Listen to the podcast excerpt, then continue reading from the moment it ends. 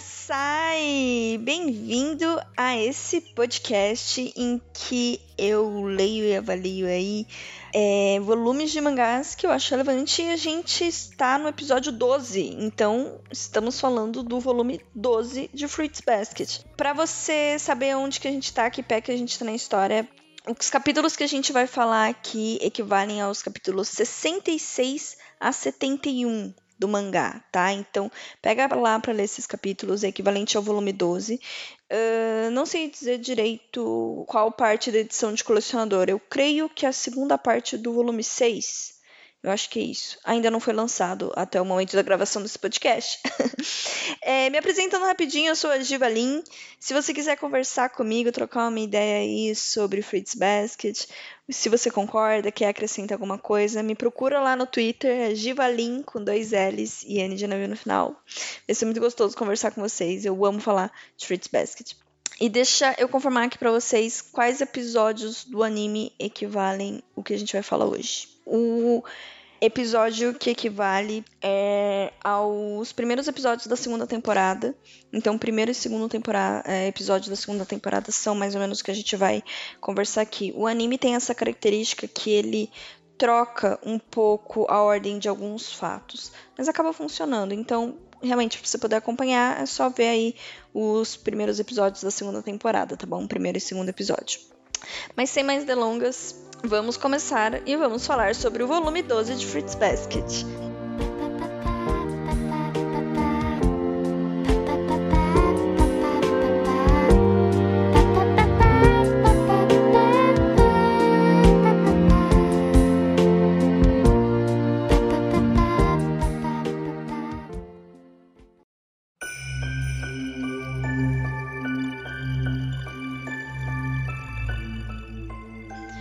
Volume 12 de Fruits Basket traz o Ritsu, a Ritsu, Ritsu Soma na capa. É, na versão brasileira é um rosa choque bem bonito. E uma coisa que eu queria comentar, agora que eu tô lendo os tancos originais, porque antes eu tava lendo a edição de colecionador, é, é tão fofinho a primeira página aqui do mangá que tem o, o personagem da capa como que é o personagem da capa ao acordar, né? E o Ritsu acordando é ele olhando pro, pro, pro horizonte falando, nossa, que manhã linda, todo esperançoso, todo feliz. Muito fofo.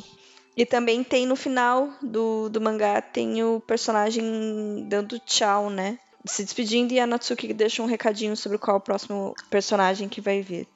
Enfim, sobre a história. A gente tem aqui no começo eles voltando para casa depois do das férias de verão lá na praia. E temos nosso alívio cômico aqui, a Yami, muito obrigado. A Yami, inclusive, não só como alívio cômico, mas ele fazendo o papel dele de irmão mais velho, preocupado com Yuki, já que a Kito estava na casa da praia.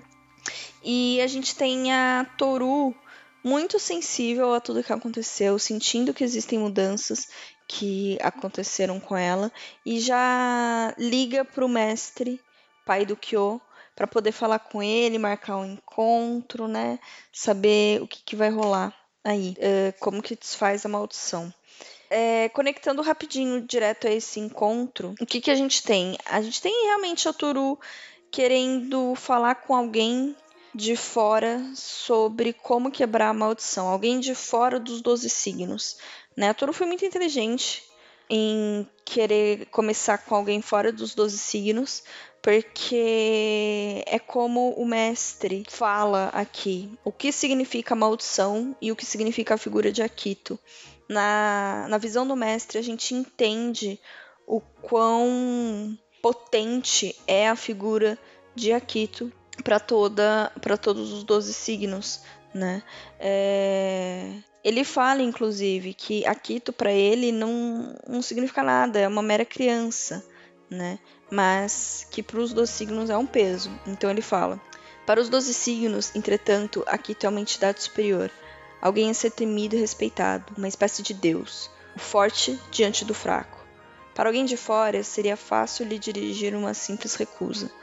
Mas para os doze, esta mesma recusa revelaria uma dor insuportável, uma ferida aberta no peito.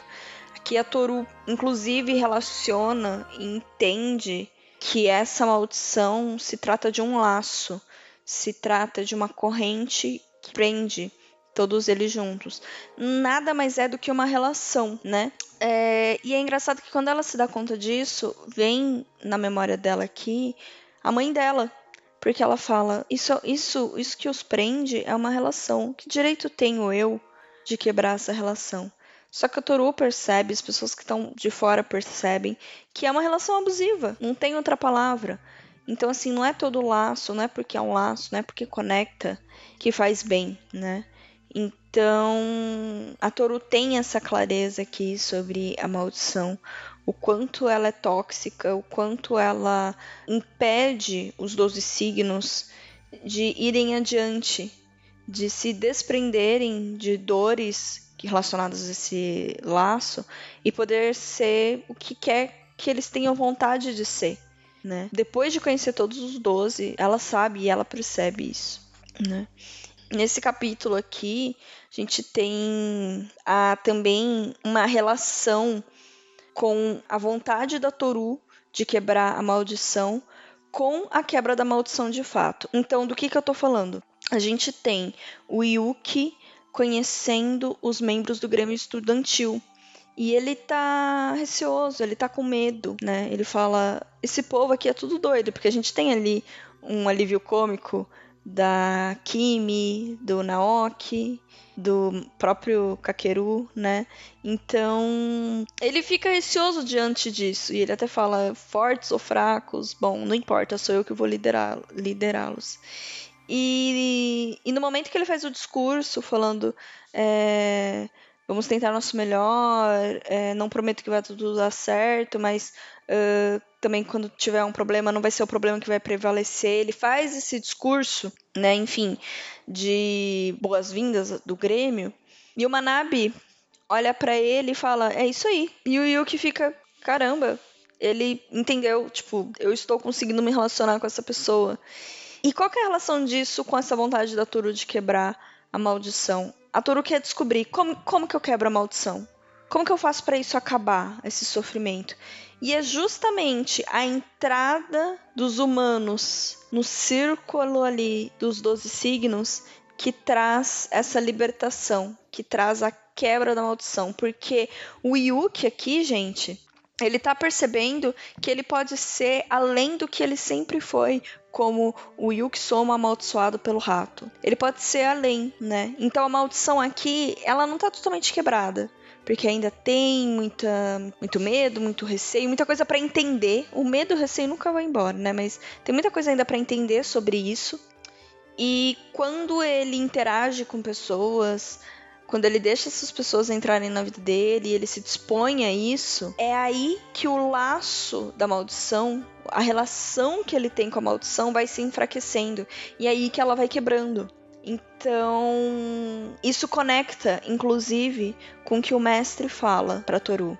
Continue sendo você mesma. Se tem uma coisa que você pode fazer por nós, é continuar sorrindo. Então, não tem exatamente uma fórmula, algo que vai resolver isso do dia para noite. É algo que está acontecendo desde o capítulo 1, desde o momento em que a Toru olhou para o Yuki e falou: Permita-me ser sua amiga novamente né? Então a maldição já está em processo de ser quebrada desde aquele momento, porque é o ser humano criando ali laço com os animais. E quando eu falo, gente, é o ser humano, é porque eu estou remetendo à história ali da maldição que tem no final, em que Deus convidou um monte de gente e os ga o gatinho quis que os seres humanos participassem da festa, enfim. Né? Quando chegar lá no, na explicação da origem da maldição, a gente fala mais disso. Mas quando eu falo ser humano, é isso que eu tô falando, é o desejo do gato de ter os humanos envolvidos. E nesse volume, a gente tem a quebra e o entendimento dos nossos dos sentimentos da Kagura. Lembra lá no primeiro episódio aqui do Kaeri que eu falei que eu achava sim relevante a Kagura aparecer no começo com, a, com o amorzinho de perfumaria dela.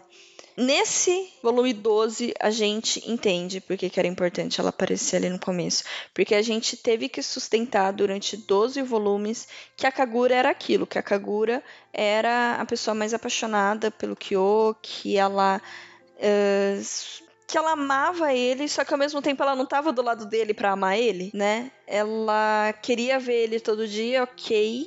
E só que sempre que tinha uma relação dela com Kyo era de uma forma superficial. E aqui quando a gente vai entender a história dela, é que isso se explica. Inclusive qual é a relação do que tá acontecendo aqui com a Kagura. Vamos primeiro explicar, vai. É, a Kagura encontra o Kyo aqui na no dojo e chama ele para um encontro porque ela quer conversar com ele. Só que o Kyo já percebeu que ele nunca vai poder corresponder a Kagura e ele quer deixar isso bem claro para ela. Porque afinal, o Kyo tá apaixonado pela Toru, ele já percebeu isso, ele já se deu conta. Então o Kyo quer deixar isso claro. E a Kagura percebe, ok, acabou a brincadeira. E aí ela fala: vamos sair, vamos sair. Só que nesse encontro, nesse passeio que eles vão, eles acabam nem fazendo nada romântico. Ela apenas leva ele pro parque em que eles se conheceram quando eles eram crianças. E quando a Kagura e, o Kyo eram amigos. Estavam sempre juntos, se divertindo. Então a gente tem aqui a Kagura levando o Kyo no parque e ela revelando para ele e sentindo dentro de si mesma tudo co como começou todo o amor ou todo o sentimento que ela tinha pelo Kyo. Então, assim, o que acontece? Todos os amaldiçoados eles se sentem inferiores em algum grau por serem quem são. Eles têm um problema com eles mesmos, eles sabem que eles são limitados socialmente e eles sabem que eles não gostam da condição deles. Porém, a Kagura encontrou o Kyo, descobriu que ele tinha uma outra forma monstruosa e diante dessa situação, não só diante da situação do monstro, mas também de uma criança que brinca sozinha todo dia, ela se sentiu menos mal com ela mesma. Se comparado a uma criança que tá sozinha e que é monstruosa, então eu tô bem. Então ela estabeleceu ali um amor de fachada, um amor ilusório, né? Para manter ele sempre perto, para basear o ego dela em cima dessa inferioridade que ela via no Kyo. Ela criou aí esse amor ilusório, um amor que ela diz que é puro e inocente, mas que na verdade ela estava mentindo para si mesma, para se sentir realmente melhor. Ela falava: "Eu só fiz isso porque eu te desprezava", né? E no dia que eu fugi de você, tomada pelo medo, eu comecei, comecei a me sentir suja. E se sentindo suja por ter fugido do Kyo, que ela fala: Não, eu não sou imunda desse jeito. Na verdade, eu gosto dele. Eu gosto sim dele, eu até aceito a verdadeira forma dele. Lembra que ela fala isso lá no começo? Então ela inventa tudo isso para poder ficar perto dele, para poder sustentar a razão de ela ter fugido dele, para poder mentir para si mesma, porque ela não queria aceitar que ela estava fazendo isso com o Kyo. Então ela inventou esse amor de fachada. Só que aí a gente se questiona: será? Será que era só um amor de fachada? Será que sempre foi só sobre isso? Será que foi só sempre só sobre querer esconder de si mesma a verdade? Porque é assim que ela fala, né? Eu inventei um amor, eu me apeguei a um amor para não aceitar todos os problemas que tinha aqui comigo, dentro de mim. Só que em algum momento, não foi só sobre isso. Em algum momento, a Kagura se apaixona de verdade pelo Kyo. Em algum momento, ela ficou feliz em ver o rostinho dele feliz, em brincar com ele, em estar com ele. E aí ela se desaba a chorar aqui e diz que eu te amo, eu te amo, por favor, entenda. E ela fica desesperada porque ela quer não que ele corresponda, mas que ele perceba que os sentimentos dela cheguem até ele. E o Kyo, ele, ele é bastante sensível a isso. Então ele perdoou a Kagura, ele abraçou e ficou com ela ali até o final. E ela pôde aproveitar o fim do sentimento dela, que sim, teve uma parte verdadeira teve algum momento em que ele era sim uma pessoa única para ela. E por que que eu acredito na Kagura? Porque a gente tá tendo justamente nessa geração de signos, a gente tá tendo a quebra da maldição, não é?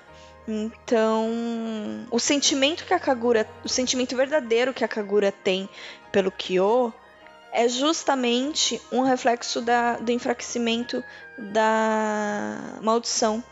aquele sentimento primário que ela conta de ter criado um amor ilusório, tal, isso é a relação dos 12 signos, é a relação dela como javali com Kyo como gato monstruoso. Agora, o amor dela pela pessoa, pelo garoto Kyo, isso é um amor à parte e se relaciona com a quebra da maldição. É importante que ele esteja, esse capítulo, essa história da Kagura esteja nesse momento da história também, justamente no momento em que a gente está sendo apresentado com a possibilidade de quebra da maldição. O sentimento da Kagura, o laço que ela tem com o Kyo, é um laço fora do laço dos 12 signos. O sentimento verdadeiro dela. Isso é muito significativo, isso é muito importante. E o Kyo, por simplesmente, não correspondeu, não ficou com ela. Mas ele foi gentil o suficiente para estar ao lado dela abraçá-la enquanto ela chorava, porque para ele também não é mais só sobre a javali e o gato. É sobre a amiga dele que cresceu junto ali com ele e que em algum momento acolheu ele sim. Ele sabe disso. Continuando a história, a gente tem uma correlação aqui do Yuki com a Arin, né? Então vamos tendo uma introdução aqui do Darin, da história da Darin, e como ela está relacionada com uh, alguns sentimentos do Yuki. Inclusive, o Yuki tomba com a, tabu, com a, com a Tabura, não, né? Com a Kagura na casa sede. E ela, ela fala que levou um fora e etc. E de repente ela vira pro Yuki e diz desculpa. Só que ela para no meio das desculpas e percebe que o rosto do Yuki, na verdade, é de frustração. Que o Yuki não está enciumado porque o Kyo rejeitou a Kagura e possivelmente gosta da Toru, né? O Yuki, pelo contrário, ele tá ali triste e ele até comenta: Nossa, quem me dera eu poder amar assim, poder amar desesperadamente. E a gente vê aqui: a Kagura achava que o Yuki gostava da Toru, mas não, gente. O, o Yuki tem uma relação diferente com a Toru. Que relação é essa? E por que, que a gente tem a, Arin sendo apresentada aqui? Arin vai ver a Toru do mesmo jeito que o Yuki vê a Toru. Né? E além disso, Haru e Rin conseguem se amar incondicionalmente. A gente não entende nesse ponto da história direito o que é esse amor incondicional, nem o Yuki está entendendo o que é, mas ele sabe que existe uma coisa muito forte entre os dois. Inclusive, Rin e Haru se beijam na frente do Yuki aqui na história. E ele fica completamente desconcertado. E diante desse cenário, ele percebe: caramba, eu não tenho ninguém para amar. E ele se sente sozinho nisso. E também, voltando à questão da Rin com a Toru e o Yuki com a Toru, é, a gente tem o Yuki percebendo e assimilando o fato dele ser fraco. O Hatsuharu fala isso pra ele: você é fraco, cara. Porque você é muito gentil, né? E você acaba tendo dificuldade de ficar em cima é, das próprias pernas, por ficar por conta própria. Isso também equivale a Rin. Os dois têm problema em, em se apoiar nos outros. E na verdade a gente vai ter isso mais pra frente, né? Mas pro... eles não têm, não têm problema em se apoiar nos outros, né? A questão é se vai ficar assim para sempre ou se vai andar com as próprias pernas. O Haru até fala, né, que o Grêmio escolar é um exemplo de que o Yuki está aprendendo a sair do local. Continuando aqui a história, a gente tem um pouquinho. mergulhando um pouquinho mais o pé aqui nos sentimentos da Toru, né? O avô da Toru tá doente e ela vai visitar ele. E nesse momento, o avô dela fala que sonhou com a Kyoko e com Katsuya, os pais da Toru, e que queria muito estar com eles. Que nossa, que saudade, queria muito vê-los de novo, queria muito estar com eles. Isso é um gatilho para a Toru, faz a Toru se lembrar da época que a mãe dela estava em luto, depressão profunda por causa do luto e inclusive quase morrendo e a ponto de esquecer da existência da Toru. E que foi essa época do luto do falecimento do pai dela que fez a Toru. que definiu muitas coisas sobre a personalidade da Toru, né? E o quanto ela queria estar próxima da mãe dela, porque ela viu ali que ela poderia perder a mãe dela. E agora, com o avô dela falando, ai, queria estar com eles, ela se lembra disso. E não, por favor, não diga isso. Ela se vê em volta daqueles sentimentos novamente. E enquanto ela tá envolta nisso, quem que aparece, né, na frente dela? O salvador da pátria, o Kyo, que se sentiu conectada com ela em algum grau e foi buscar ela. Muito fofinho, meu Deus. Depois, para finalizar o volume, a gente tem o encontro de pais e professores, que tem, em primeiro lugar, esse encontro maravilhoso do Shigure com a Mayu. Shigure é, assim, a cara do deboche em Fritz Basket, pelo amor de Deus, Shigure. Tome vergonha na cara e para de torturar os outros. Ou não, porque a gente ri muito com isso. Mas a gente tem a Toru sendo indagada pela professora Mayu em relação ao jeito dela de carregar tudo nas costas. E a Toru sim, ué, mas eu sou assim? E aí ela começa a ficar desanimada, começa a ficar ansiosa e quer fazer lá o Somen de novo. Porque pensar no futuro deixa ela agoniada. Pensar no futuro, de um jeito ou de outro, tem a ver com ela deixando de lado aí um pouco uh, o luto pela mãe dela. Significa ir adiante, né, Toru? Ir, ir adiante significa não estar mais com a mãe. Então isso tudo assusta muito ela. Né? Temos aqui o Kyo e a entrevista do Kyo com o mestre, com pais e filhos, né? E o Kyo, assim, ele não tem nenhuma vontade de pensar sobre o futuro dele. A única coisa que ele quer é continuar com a Toru, continuar ao lado dela. Esse é o único futuro que ele consegue ver para ele, porque depois que acabar o colegial, ele vai ser preso. Para ele, a única coisa que. O único futuro que ele tem é o resto do colegial com a Toru. Muito triste ver essa simulação dele. Eu acho que essa aqui é a nossa leitura do volume 12 de Fruits Basket. É, eu queria fazer alguns comentários sobre, sobre esse capítulo. A gente tem aqui a explicação do mestre sobre a maldição e mostra a imagem de da Akito matando um pássaro, né? Matando um pardal.